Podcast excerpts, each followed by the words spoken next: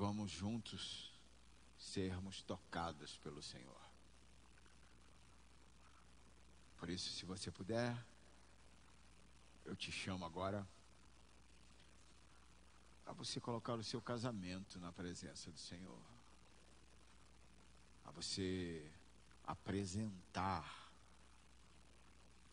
to, o teu casamento ao Senhor.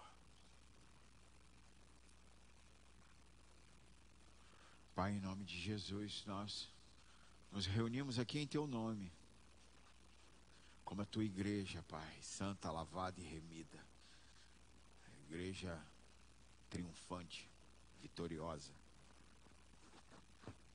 feita de famílias, feita de casamentos, de casais. E nós colocamos diante da tua presença os nossos casamentos. Diante de um texto, Pai, onde será ministrado que vemos um casal morrendo dentro da tua casa.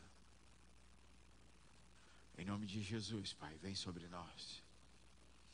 Vem sobre cada família, cada casa, cada casamento aqui, cada homem, cada mulher. Vem Espírito Santo, vem com teu poder, vem com a tua glória, manifesta em nosso meio, Pai.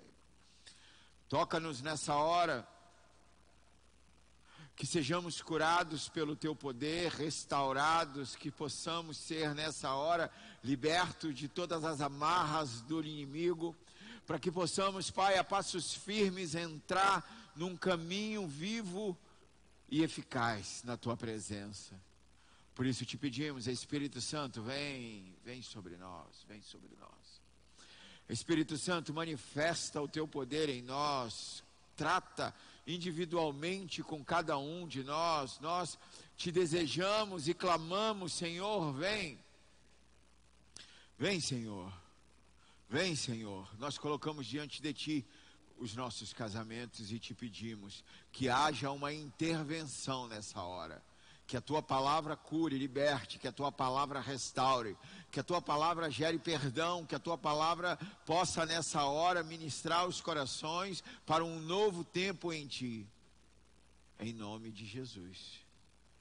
Se você crê, se expressa para o Senhor.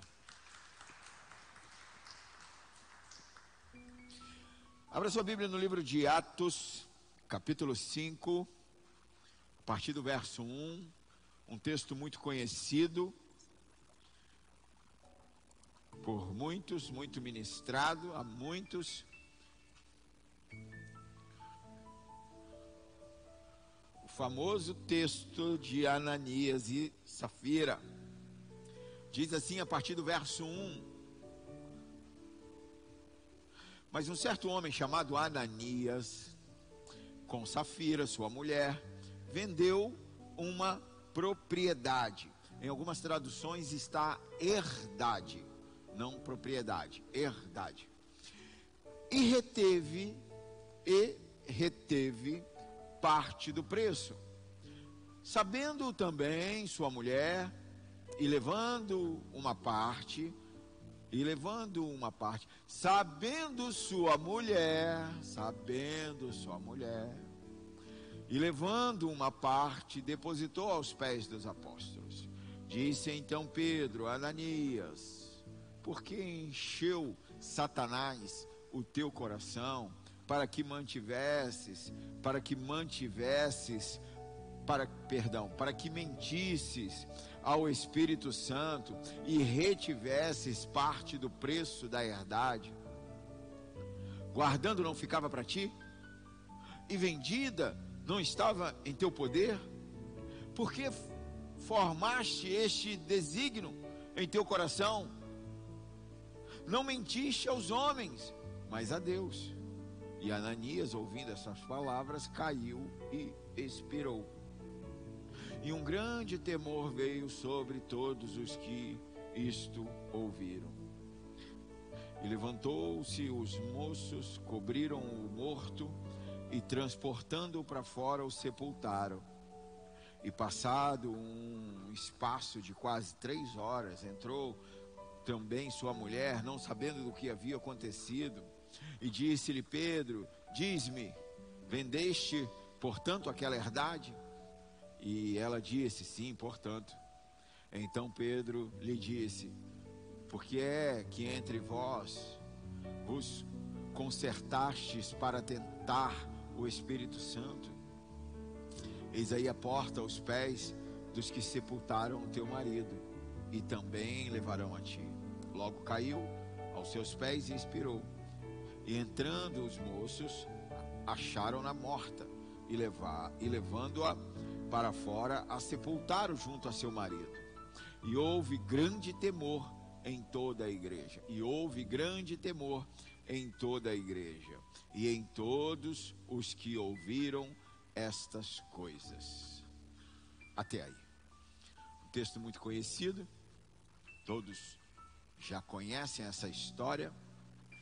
E o que impressiona nessa história, né, muitos fatos impressionam, é são muitos detalhes, pode-se fazer muitas pregações em cima desse texto, mas o que eu quero me ater aqui hoje é por que um casamento morre? Por que um relacionamento conjugal morre? O que leva um casal a morrerem?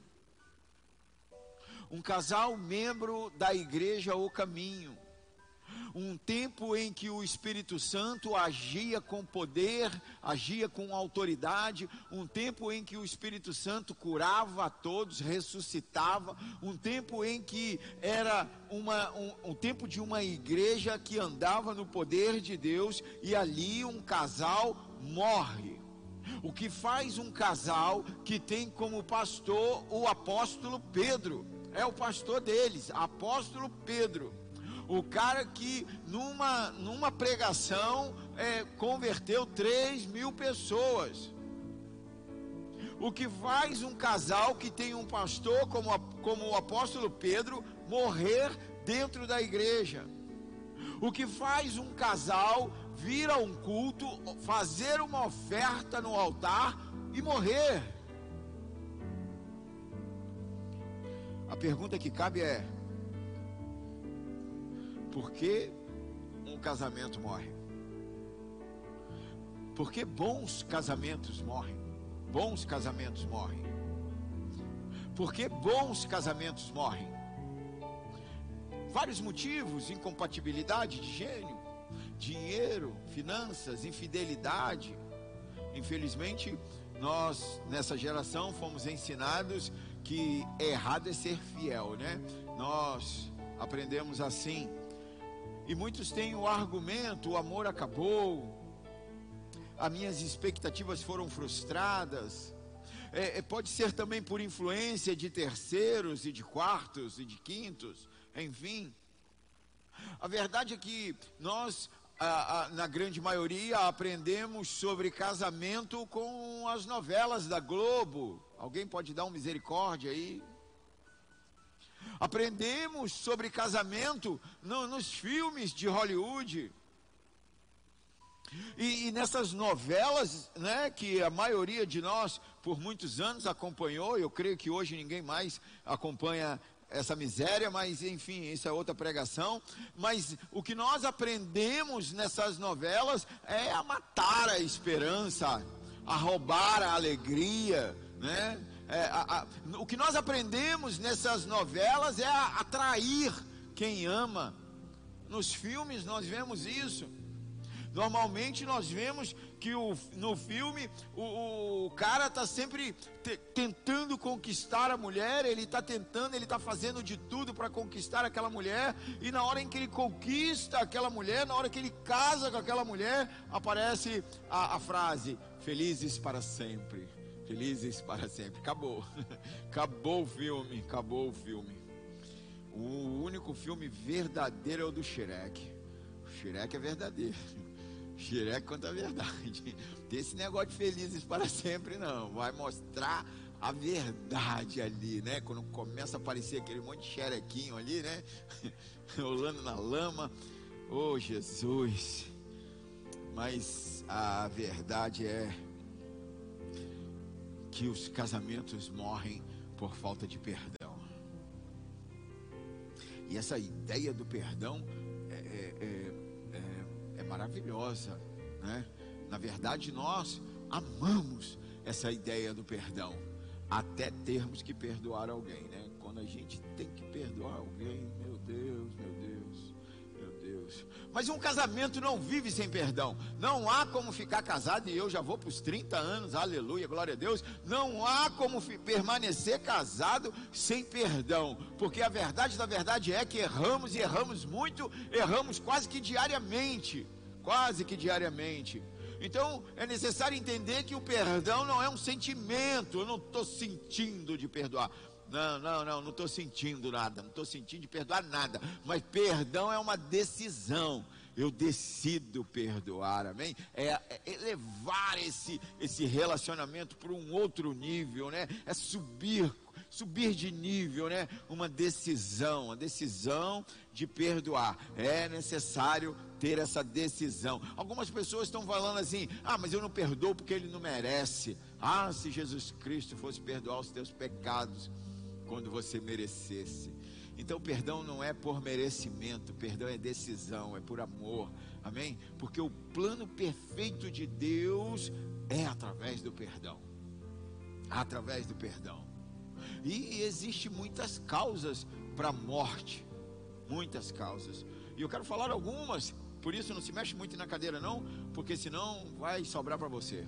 É, é, é, muitas causas, muitas coisas, críticas. Meu Deus do céu, quantas críticas. Mentiras, quantas mentiras dentro do casamento. Rotina a rotina, enfado da rotina, o cansaço da rotina, ciúmes, muito ciúme, meu Deus do céu. Quanto, quantos casamentos se perdem no ciúme? É muito difícil, muito complicado isso. Mas uma coisa que alguns esquecem é que o casamento é, alguns falam assim, e eu já falei, o casamento é a união de duas pessoas que de uma educação diferente, enfim, vivendo num contexto diferente, por criações diferentes, cultura diferente. É verdade, isso é verdade. Mas uma verdade mais profunda, quem quer uma verdade mais profunda? Me ajuda aí, participa aí. É, é, é, é, é ver, uma verdade mais profunda é que o casamento é uma união de dois pecadores. Uma união de dois pecadores. E sabe, o, o casamento é uma. É, é, é uma referência, é uma tipologia entre Cristo e a igreja, Cristo e a noiva, né? O rei dos reis e a noiva. Então, nós vemos que existe um plano perfeito, mas esse plano perfeito, essa tipologia do plano perfeito, ela é feita aqui hoje por dois pecadores. E eu entendo que essa escola, né, eu posso dizer, depois dos 30 anos, é, é, é o casamento é uma escola. É uma escola.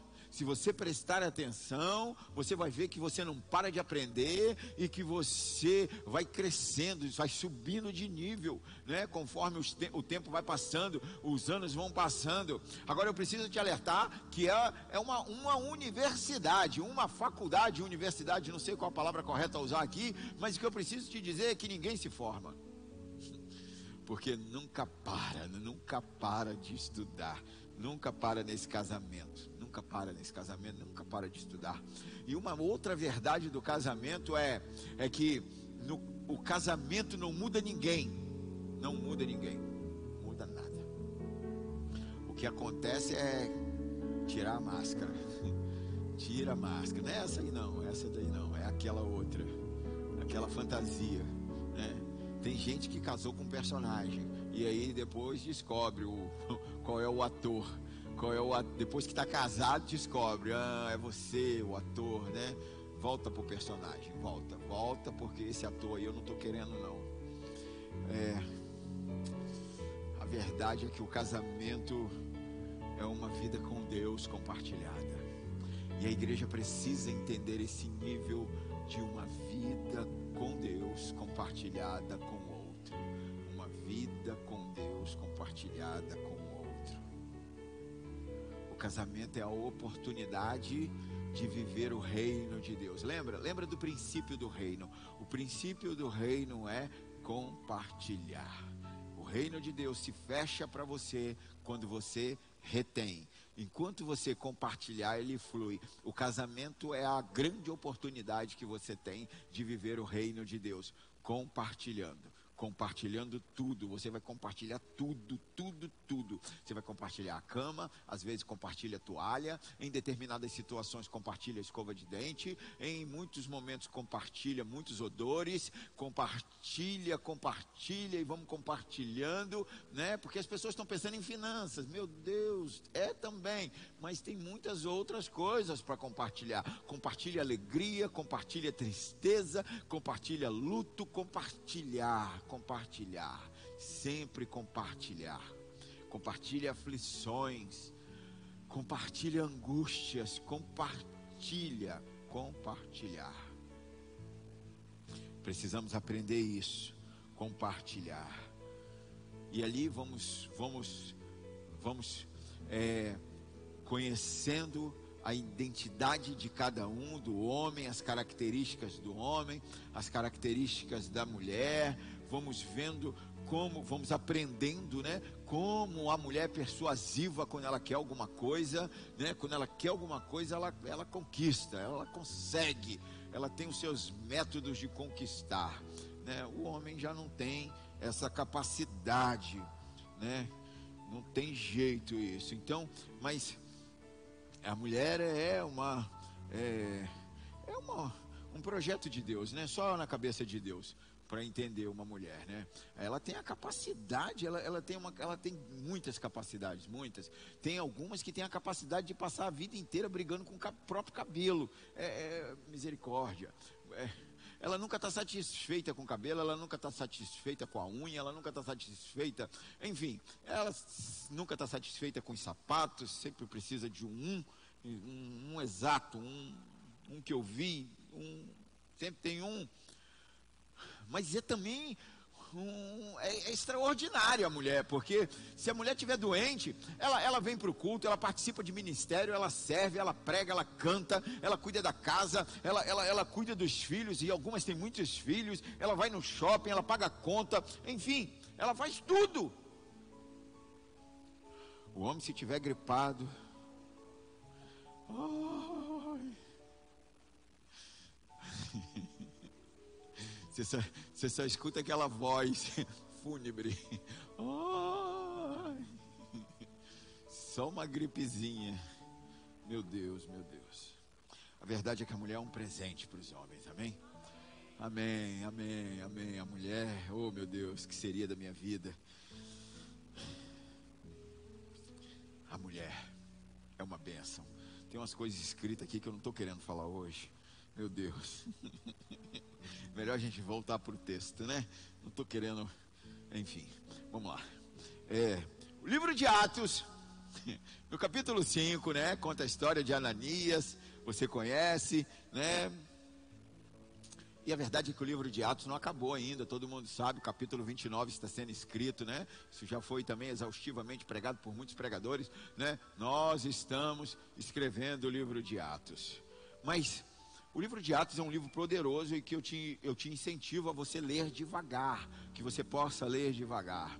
E, e, quando nós, e quando nós começamos a estudar o livro de Atos para entender, porque para você entender uma situação, você tem que você tem que estudar e, e ler devagar. E quando nós olhamos para o livro de Atos e nós, nós vamos vendo tudo isso, e, e um dia Jesus ele está indo para o céu, ele está indo, ele está ele tá sendo assunto, né? ele está ele tá subindo aos céus. E, e, dizem os escritos que haviam cerca de 500 discípulos ali naquela ocasião em que ele estava subindo. E ele falou, né, para que não, para que, ó, fica aí, vai vir, virá o consolador, vai vir. Fiquem em Jerusalém, não saiam de Jerusalém. Mas no dia que o Espírito Santo vem, você sabe o dia de Pentecostes? Ah, era, só tem 120. Tinha 500 no dia, mas no, no outro dia só tinha 120. Meu Deus. Isso, isso mostra que muitos não permanecem. Muitos não permanecem debaixo de uma palavra liberada. É, 120. E, e o apóstolo Pedro ele prega, muita gente se converte. Aí nós vemos no capítulo 3 que o Pedro e João, eles vão para a porta do templo, na, na, porta formosa, e ali tinha um paralítico, esse paralítico é curado, você conhece a história. Pedro estende a mão e para esse paralítico, né? E o que eu tenho eu te dou, levanta e anda. Está mostrando ali, ele aprendeu com Jesus, ele está falando que ele aprendeu com Jesus. E você sabe, muitos, muitos são presos, depois liberados, né? E, e, a igreja vai muito bem. O que, o que importa é que debaixo daquela perseguição que eu quero chegar, aonde eu quero chegar é a igreja vai muito bem tem um cara chamado Lucas, doutor, ele, é o Lucas, ele relata que igreja, o poder que a igreja vivia, né? O capítulo 4 do, do livro de Atos, né? Mostra ali as pessoas se amando como uma família. Né? As pessoas eram generosas umas com as outras, amorosas. Ele, os membros vendiam tudo que tinham e entregavam na igreja e aquele povo vivia daquele jeito, naquela comunidade viviam tudo juntos ali. Mas entenda, não era nada obrigatório, era tudo voluntário. E não, não havia uma ordem, venda o que você tem e entregue. Não, não havia essa ordem. Ofertas voluntárias. E no capítulo 4, o Lucas fala do Barnabé. E o Barnabé está indo para a ilha de Chipre, né? E lá ele está junto com Paulo e, e, e ele e, mostra tudo isso, mostra aí o início da caminhada de Paulo, mostra como que começou, mostra a viagem, mostra o Marco junto ali com Paulo, enfim, você vai vendo tudo isso. No final do capítulo 4 mostra que o Barnabé, que é apóstolo também, mas essa é outra pregação, enfim, aí que mostra que o Barnabé vende tudo e entrega para a igreja. Eu gosto dessa ideia de vender e entregar para a igreja, eu gosto muito. E, e, e aí o, o, capítulo 5 começa, que é o capítulo que eu li, né?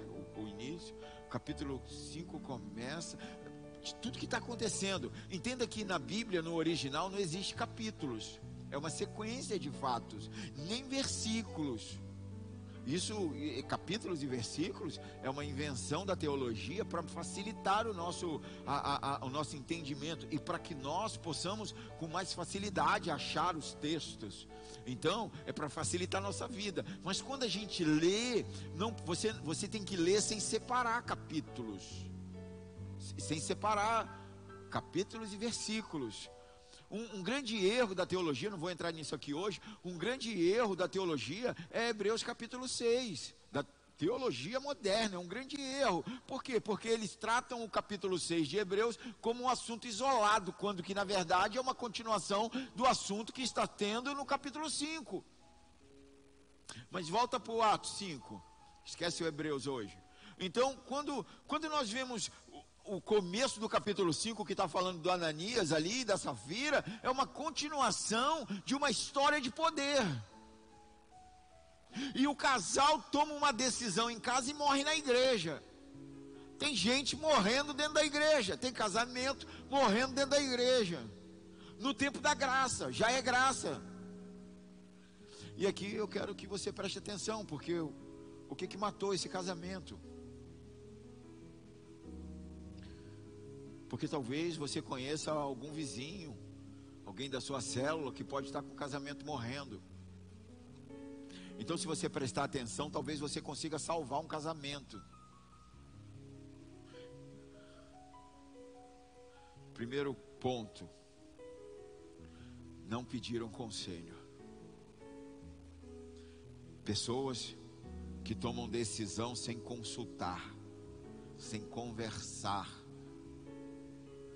quando nós, pastores, ficamos sabendo, já compraram, já venderam, já saíram, já entraram, já foram, já voltaram. O texto diz que eles venderam a herdade. Isso quer dizer, eles venderam aquilo que seria a herança dos filhos. Isso é muito sério naquela cultura. Nós aqui não temos a cultura da herança.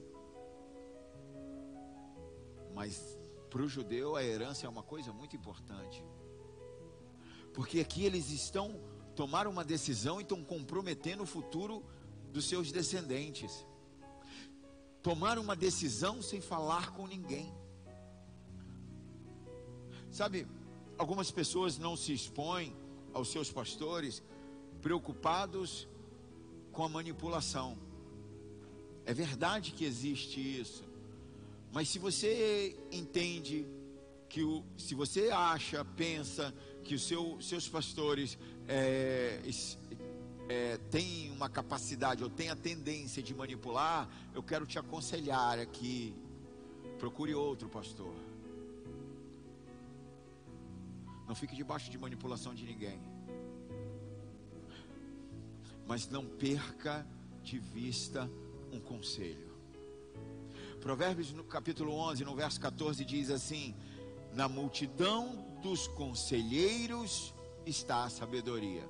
Na multidão dos conselheiros está a sabedoria. No Provérbios capítulo 15, no verso 22 diz: Onde não há conselho, fracassam os projetos. Provérbios 24, no verso 6 diz: Na multidão de conselheiros está a vitória. Sabe, eu vou atrás de conselho. Não tenho muitas pessoas para me aconselhar. Porque normalmente as minhas decisões envolvem muitas outras pessoas. Então é um grupo muito seleto aonde eu vou me aconselhar, mas eu não fico sem um conselho. Eu não tomo decisões, eu não tomo a decisão de vender uma herdade sem me aconselhar. E eu quero te perguntar: quem é que está aconselhando o seu casamento? Nós não podemos tomar decisões sem conversar com pessoas que são importantes para nós. E da mesma forma que tem casamento que não pede conselho para ninguém, tem outros casamentos que pede conselho para todo mundo. Tem uns que não falam com ninguém, tem outros que falam com todos. E, pra, e, pra, e, pra, e pela misericórdia do Senhor, né, ainda tem alguns que fazem dos seus casamentos um roteiro de terror, de filme de terror, nas redes sociais. Falando tudo, falando muito. Sempre tem uma amiga que parece uma psicóloga, mas na verdade é uma fofoqueira. Quem está aconselhando o seu casamento? Quem está aconselhando o seu casamento?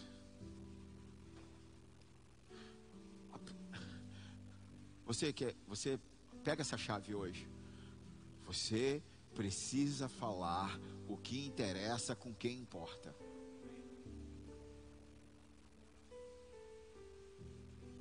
Nós vemos a história em 2 Reis, capítulo 4, a, a, a, mulher na cidade de Sunem, e por isso o nome dela é Sunamita, né? Ela é chamada assim na Bíblia, Sunamita. E a palavra diz que o marido dela já era bem mais velho, enfim, e eles não poderiam, não podiam ter filhos. E ali, você sabe, você conhece a história, construíram uma casa para um profeta, para um homem de Deus. Construíram. E esse profeta tinha, ele era muito ranzinza, misericórdia, acho que aprendeu com o pai, Elias, mas é outra pregação. E, e, mas depois dessa casa, depois desse quarto, depois desse lugar de repouso, esse lugar, o profeta ficou até mais, mais feliz, mais tranquilo. Mas não é disso que nós vamos falar hoje.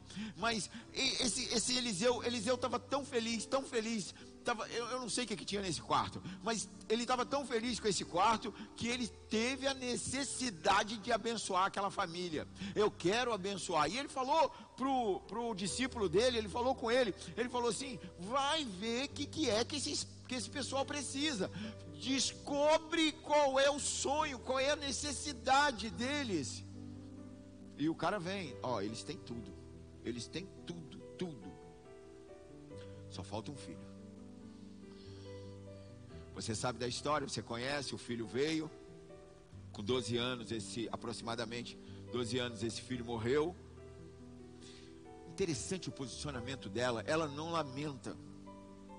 Ela não postou nas redes sociais, ela não mandou mensagem no WhatsApp, no grupo, pedindo nada. Ela pega o menino, leva para o quarto do profeta, coloca na cama do profeta e fecha a porta. Fecha a porta. Sabe, tem muita gente que não precisa saber o que, que morreu dentro da sua casa, porque essas pessoas não podem ajudar em nada. Muita gente que não precisa saber o que está morrendo dentro da tua casa. Aí eu quero te perguntar: quem você está permitindo que entre na sua casa? Nós vivemos num tempo virtual em que a pessoa não entra fisicamente na sua casa, mas você expõe sua casa para todo mundo nas redes sociais. Eu quero te perguntar: você sabe quem é que está entrando dentro da sua casa? Você sabe com quem que você está compartilhando as dificuldades do teu casamento? Pessoas que não têm a mínima capacidade de ajudar, mas têm plena capacidade de atrapalhar mais ainda.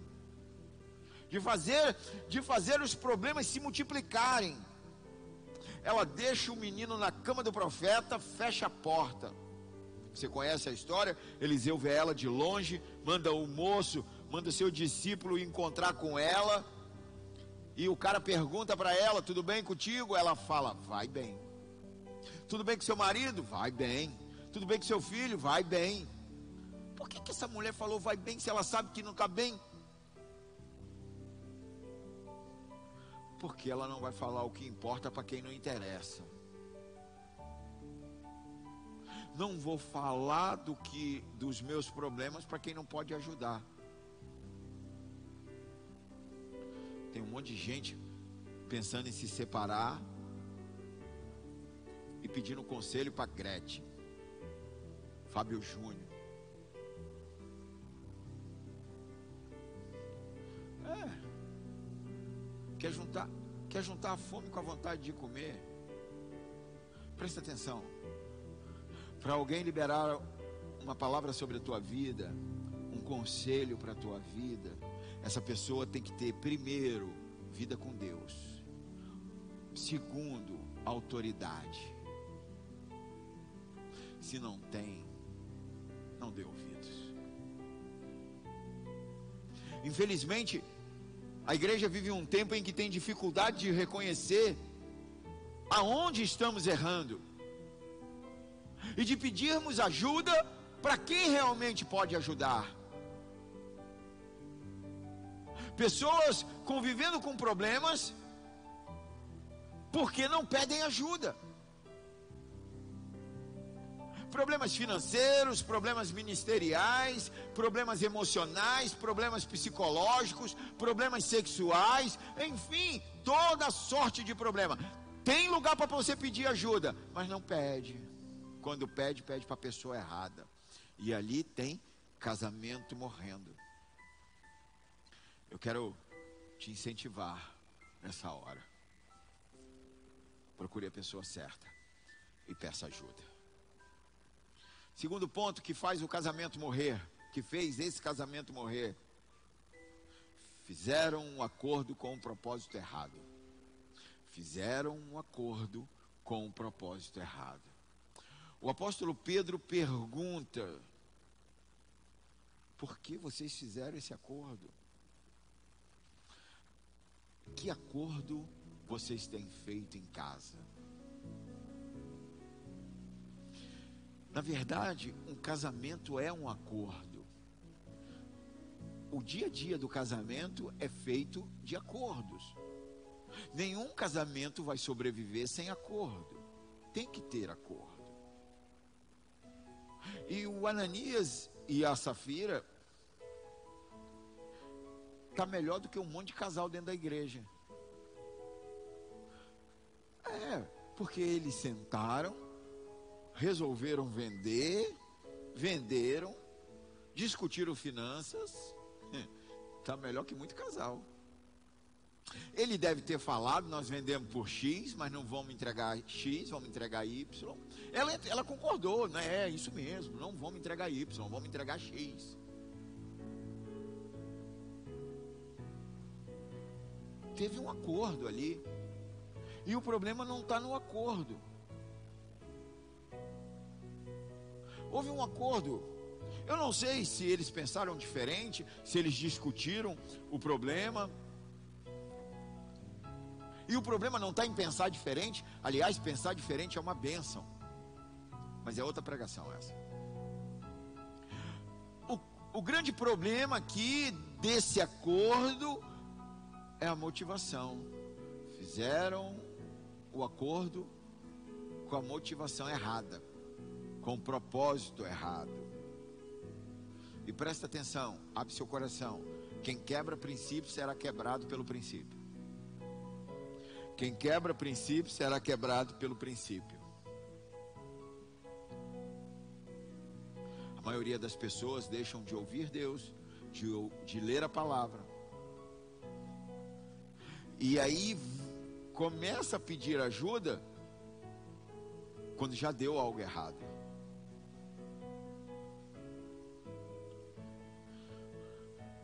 Todo o tempo você tem que pedir para o Senhor limpar o teu coração. Limpa, Senhor, o meu coração. Alinha as motivações do meu coração com o teu. Porque podemos fazer ótimos acordos com o propósito errado. A palavra diz: retiveram parte do preço. Sabe no original o que, que significa reter? Reter. Reter. Ficar com o que não é meu. Isso quer dizer, ficaram com parte do que não era deles. Quanto custou essa fazenda, essa herdade? O texto não fala de valores, não diz em nenhum texto, e poderia dizer, Poderia, esse texto poderia, esse, é, essa herdade, ela poderia ter sido mensurada em denários, em talentos, ela poder, enfim, poderia ter tido, mas não teve. Porque o problema aqui não é financeiro, o problema aqui é moral. O problema aqui é princípio. Eles retiveram, ficaram com o que não era seu. Sabe, o reteiro aqui é a mesma palavra para a história de Acã. E você conhece a história de Acã quando passa por Jericó. Vocês conhecem a história e fala: não pegue nada, não pegue nada dos, dos espólios de guerra. É anátema, quer dizer, é maldição. E você conhece, Acã pegou três itens, dizem os historiadores. Acã pegou três e escondeu debaixo da tenda. Acã reteve o que não era dele e morreu toda a família. E morreu toda a família. Reteve e morreu toda a família. Os pais pecam, os filhos morrem. Adão e Eva pecou, Abel morreu. Saul peca, Jonatas morre. Você conhece a história do rei Davi, ele peca, filhos morrem. Coré e Abirão pecam, a família morre. Você conhece a história de Esther? Amã faz uma forca para Mardoqueu, mas quem morre na forca são seus filhos. Quando pais retêm, os filhos morrem. Eu quero te dar um conselho aqui. Não retenha. Pode ser físico, mas também pode ser espiritual. Não retenha. E casamentos estão morrendo porque estão retendo. E a principal alvo de retenção dentro de um casamento é o perdão.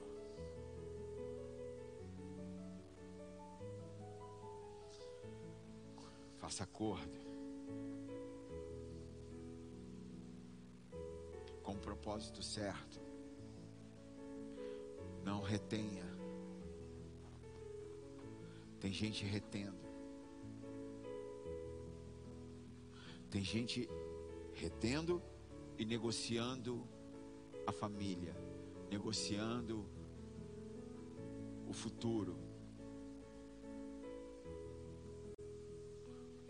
Quando eu retenho o que o Senhor mandou entregar, e por isso tem que ouvir Deus. Quando eu retenho o que o Senhor mandou entregar, o Senhor mandou entregar, eu estou gerando morte. E por isso alguns casamentos morrem. Terceiro, porque alguns casamentos morrem. Satanás teve acesso ao coração do Ananias. Satanás teve acesso ao coração do sacerdote. No verso 3, depois você lê devagar, o apóstolo Pedro diz: Porque deixou Satanás encher o seu coração? Satanás pode ter acesso ao coração de um crente? Diz a Bíblia que sim. Ananias era crente. Satanás não pode possuir um cristão, mas ele pode oprimir. E é muito importante você entender isso, porque a verdade é que Satanás vem perturbando o coração dos filhos de Deus desde o início. No Éden ele já fez isso. Procura uma brecha, procura um, uma fresta um espacinho ali, um negocinho. E você sabe, ele achou, você conhece a história, ele acha. E, e, Deus diz, lá no Éden, Deus diz para ele, diz para o pro, pro Satanás, fala para ele: você vai comer o pó da terra. E você sabe que o homem é pó. Verdade é que Satanás se alimenta da carne do homem. Tiago, na sua carta, diz que a língua do homem pode ser inflamada pelo inferno. Isso quer dizer, uma palavra tua pode abrir a porta do inferno dentro da sua casa, ou ela pode abrir a porta do céu. Se ela abre a porta do céu, o Espírito Santo vem. Se ela abre a porta do inferno, Rei Léo Ben Shahar, Satanás, vai entrar dentro do seu casamento. O que, que você anda falando dentro da sua casa? Que palavras você vem declarando dentro da sua casa? Isso gera morte dentro do casamento. E quarto, para encerrar, eles mentiram. Eles mentiram para o Espírito Santo. Alguém pode dizer: é possível mentir por o Espírito Santo? Sim. Mentiram para o Espírito Santo. Nunca esqueça quem é o pai da mentira: Satanás. Ele é o pai da mentira. Então, você conhece a história de Jesus aqui na terra? Jesus passa três anos combatendo a hipocrisia, a mentira. E você vê, você sabe que isso acontece com os crentes, a mentira acontece com os crentes, dentro da igreja e fora da igreja. É impressionante como que o cristão ele tem a capacidade de flertar com o pai da mentira. E nós vemos que em toda a história da religião, homens flertando com a mentira. E ali naquela hora ali de Atos, vivendo aquele poder da igreja, o caminho, vivendo aquela maravilha, vivendo aquele tempo maravilhoso em Jerusalém, milagres, prodígios e maravilhas acompanhando muita gente. Lembra que ressuscitou muita gente naquela hora, naquele tempo, e por isso houve aquela grande conversão de 3 mil, enfim, né? E, e, tudo aquilo acontecendo e alguém chega dentro de casa e fala: vamos vender, vamos pegar o dinheiro e vamos ofertar, porque a gente precisa aparecer. Provavelmente tinha envelope com nome, né? E devia ter um quadro assim na parede com os valores que cada um ofertava. Porque o que interessa é o nosso nome para o quadro.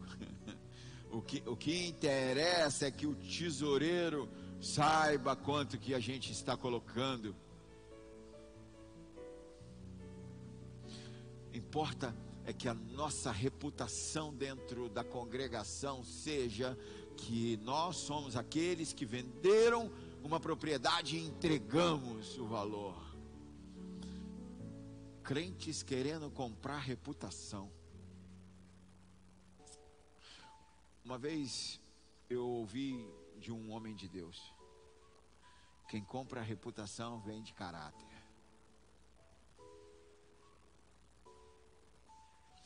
Quem compra reputação vende caráter.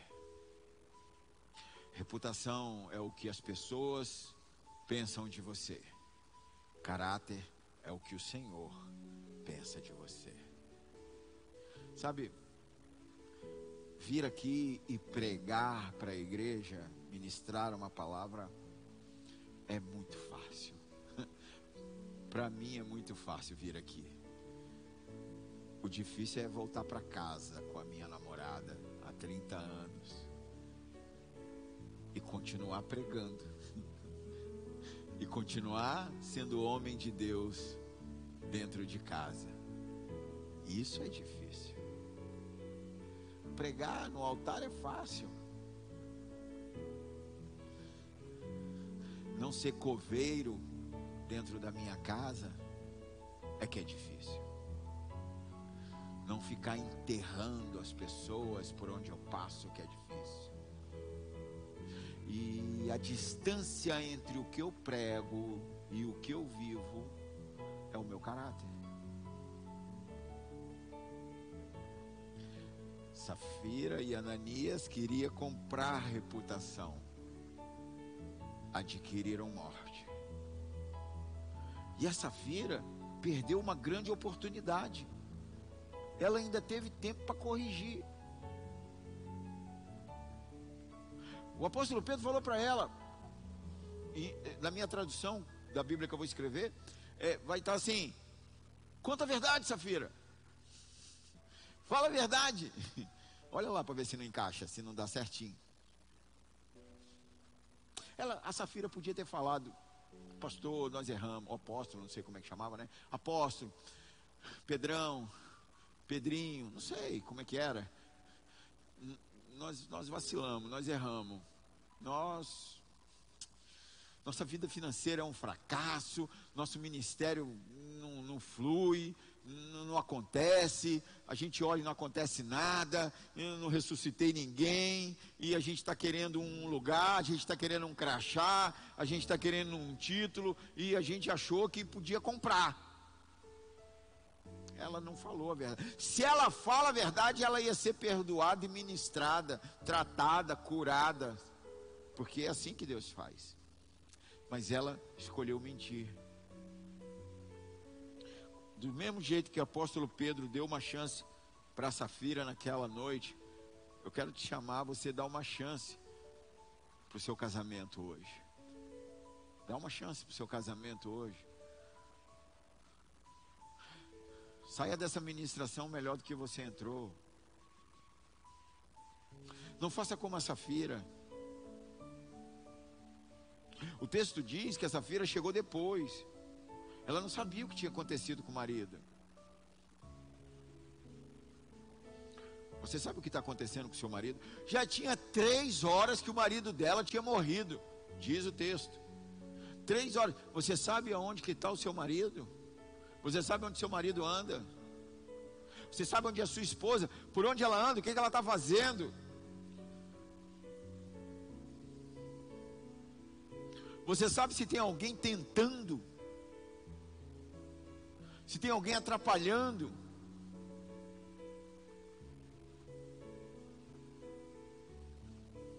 Coloque seu casamento na presença do Senhor.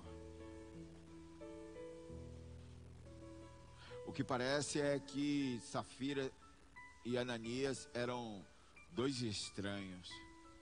Eu não consigo pensar na minha, minha esposa passar três horas sem eu saber onde ela está, o que ela está fazendo, com quem ela está conversando, do que, que ela está empenhada, o que, que ela está precisando, o que, que ela está. Eu não consigo, eu não consigo, eu não consigo. Três horas? Não dá. É muito tempo. É muito tempo para alguém com quem você divide sonhos, divide planos, divide propósito, divide chamado, divide tudo, é muito tempo. Eu não estou falando de, de sufocar o outro, eu estou falando de saber o que o outro está fazendo, de saber por onde anda, o que está fazendo, com quem está indo, Se, é, se existe a possibilidade de haver alguma necessidade, porque se o meu cônjuge tem alguma necessidade, o problema é meu. Porque eu acredito que o casamento que vive, que não morre, o casamento que vive é olho no olho. É um ajudando o outro, é de mão dada. Mão dada quer dizer que nós estamos caminhando junto, ainda que um esteja na frente e o outro não. Isso, isso fala de orar com concordância, de saber o que um está passando, de saber a aflição do outro, de saber das tentações do outro. Isso fala de mudar as circunstâncias juntos. Não de usar as circunstâncias para mudar o outro. Tem, tem cônjuge perdendo tempo na vida tentando mudar o outro. O que importa não é mudar o outro. O que importa é você se encaixar no outro. Mudanças verdadeiras acontecem de dentro para fora. Isso quer dizer, o Espírito Santo vai convencer, vai mudar com graça e misericórdia. Presta atenção. Não tem filho que salve um casamento. Não tem depressão que o Senhor não cure. Não tem inferno que Jesus não vença. E um casamento só sobrevive na presença do Senhor. Eu quero te chamar agora, nessa hora, para você colocar o seu casamento na presença do Senhor. Feche seus olhos se você puder.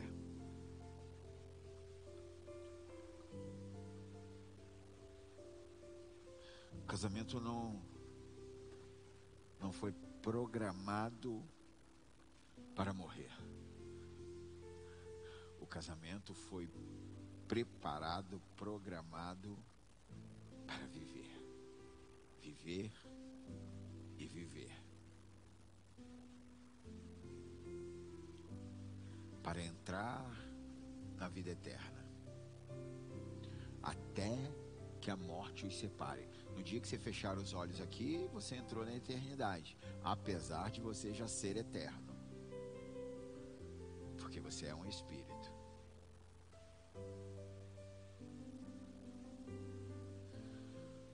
Sua casa, seu casamento.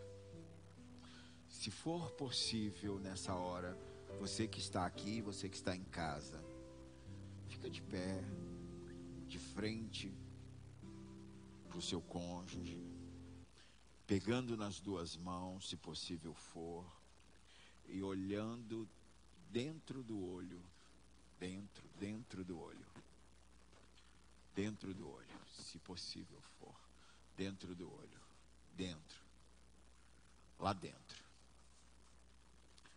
lá dentro da intimidade, intimidade, dentro do coração. Quando você olha dentro do olho, você alcança o coração, o coração. Decida hoje, decide, decide hoje. Pedir ajuda. Decida pedir ajuda. Se o problema é, é psiquiátrico, procure ajuda. Se o problema é psicológico, procure ajuda. Se o problema é espiritual, emocional, enfim, eu não sei pelo que você está enfrentando, vocês estão enfrentando, mas eu sei é que existe ajuda disponível, existe ajuda. Por isso, procure alguém que você confie, principalmente que seja de Deus e que tenha autoridade para ministrar essa ajuda.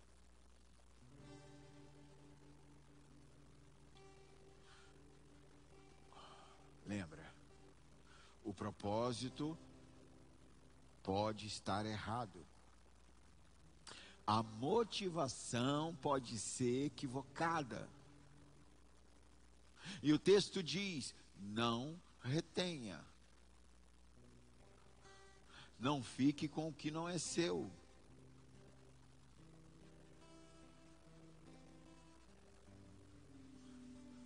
Porque você deixou Satanás encher o seu coração.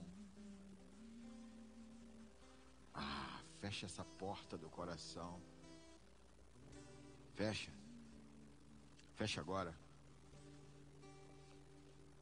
Nunca minta para o Espírito Santo.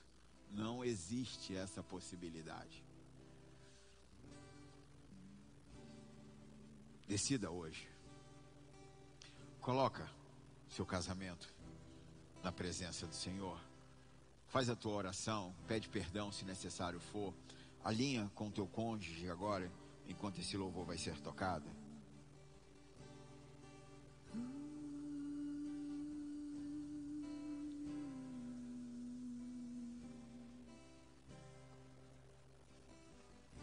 Busco na vida tantas coisas que nem sei por que razão.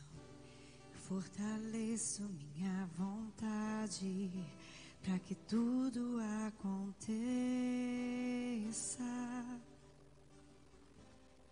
do meu jeito. Corro enquanto acredito, persisto até chegar ao fim, para descobrir lá no final que eu corri atrás do vento.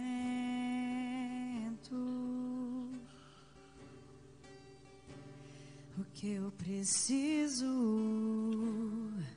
os homens não podem dar. O que eu preciso, a prata não vai comprar. O que eu preciso, o mundo não pode dar. O que eu preciso é habitar contigo. Ó Deus, atraia-me para perto de ti. Esconda-me, ó Deus, atraia-me para perto de ti. Esconda-me, ó Deus.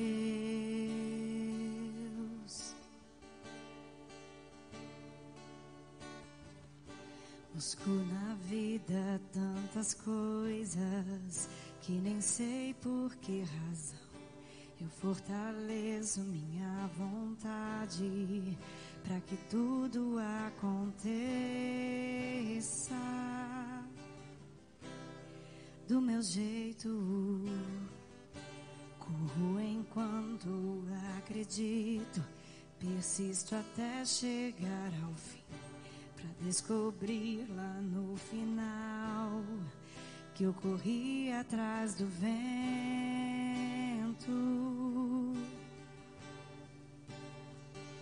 O que eu preciso,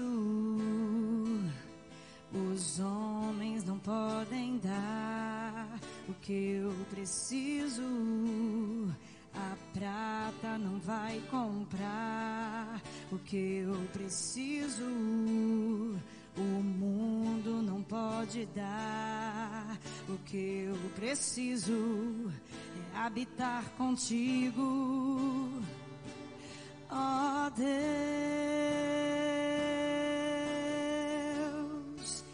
atraia-me para perto de ti. Esconda-me, ó Deus, atraia-me para perto de ti. Esconda-me, ó Deus, atraia-me para de ti. Esconda-me,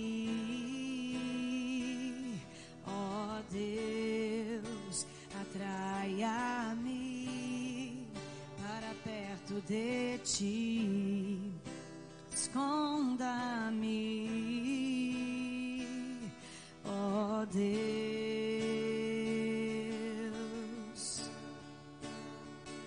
Esconda-me, Senhor. Esconda-me. Esconda-me, Senhor. Esconda-me, Senhor. Esconda-me. Esconda-me, Senhor. Esconda-me do pecado. Esconda-me deste mundo.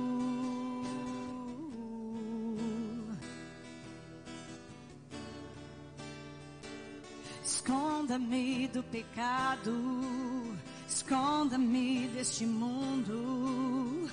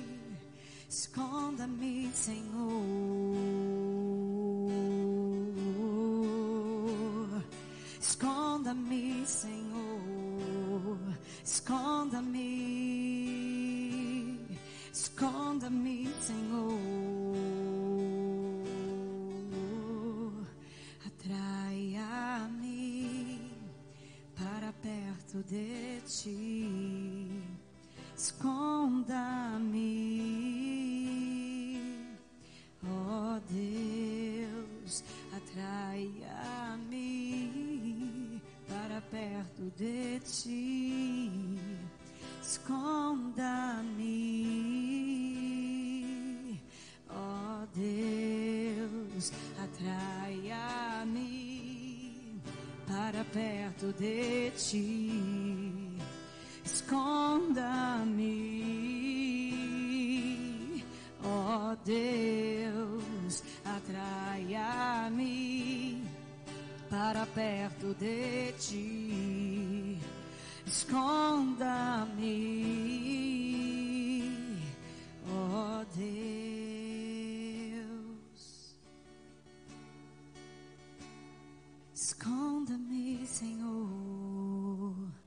Esconda-me. Esconda-me, Senhor. Te pedimos, ó Deus, nessa noite. Nos esconda. Nos esconda em Ti, Senhor. Esconda os nossos casamentos. Nós declaramos, Senhor, assim como no Salmo 91. Aquele que habita no esconderijo do Altíssimo, a sombra do Onipotente descansará. E poderei dizer do Senhor, Ele é o meu Deus.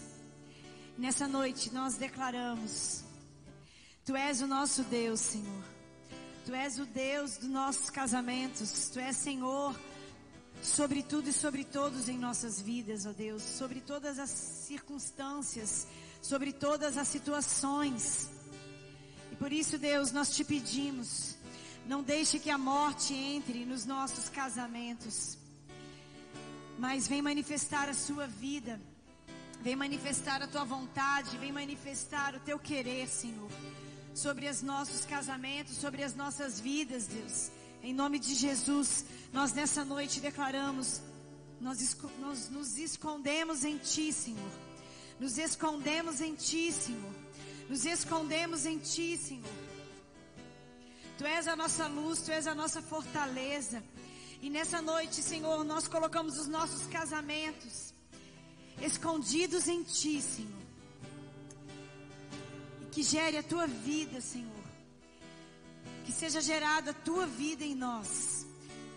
E que todos à nossa volta possa ver, Senhor, o Teu agir, o Teu poder e a Tua vida sendo manifesta, Senhor, na nossa história, sobre as nossas vidas. Em nome de Jesus, Esconda-me, Senhor. Esconda-me. Esconda-me, Senhor.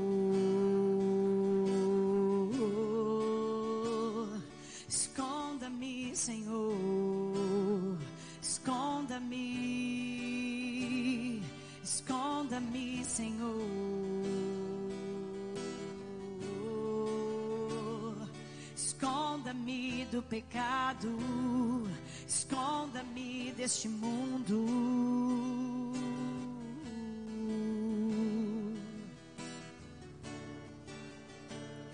Esconda-me do pecado, esconda-me deste mundo.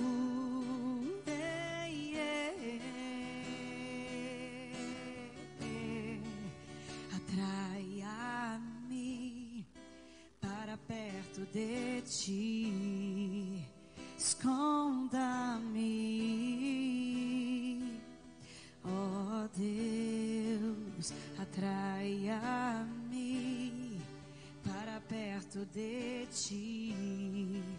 Esconda-me, ó Deus.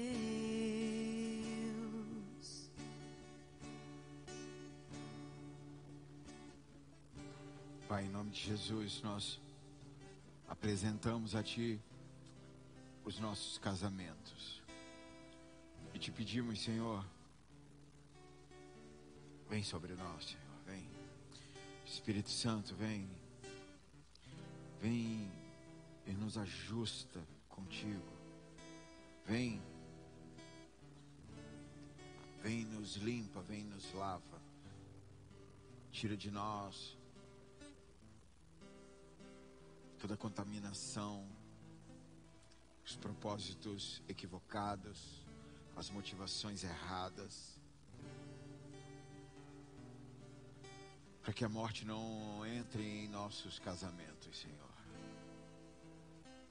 Queremos é continuar caminhando a passo firmes em tua direção, no propósito que o Senhor tem, deu a cada um para que o Senhor em todo o tempo seja visto e exaltado.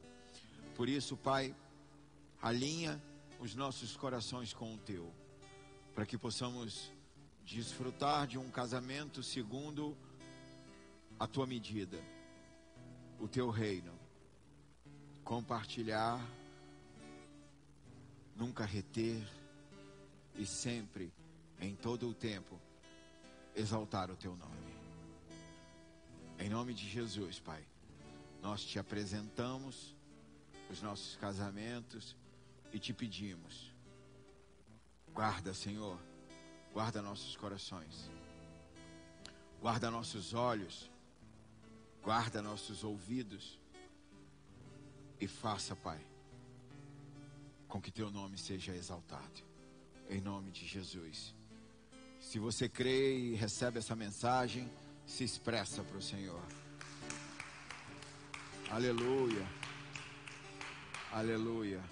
Aleluia. Glória a Deus. Levanta a tua mão direita.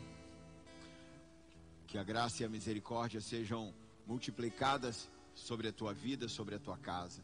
Como servo e sacerdote, eu abençoo a tua, o teu casamento. Abençoo o teu leito.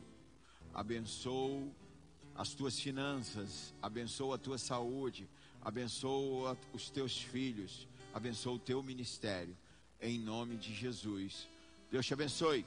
Vai em paz. Domingo a gente continua.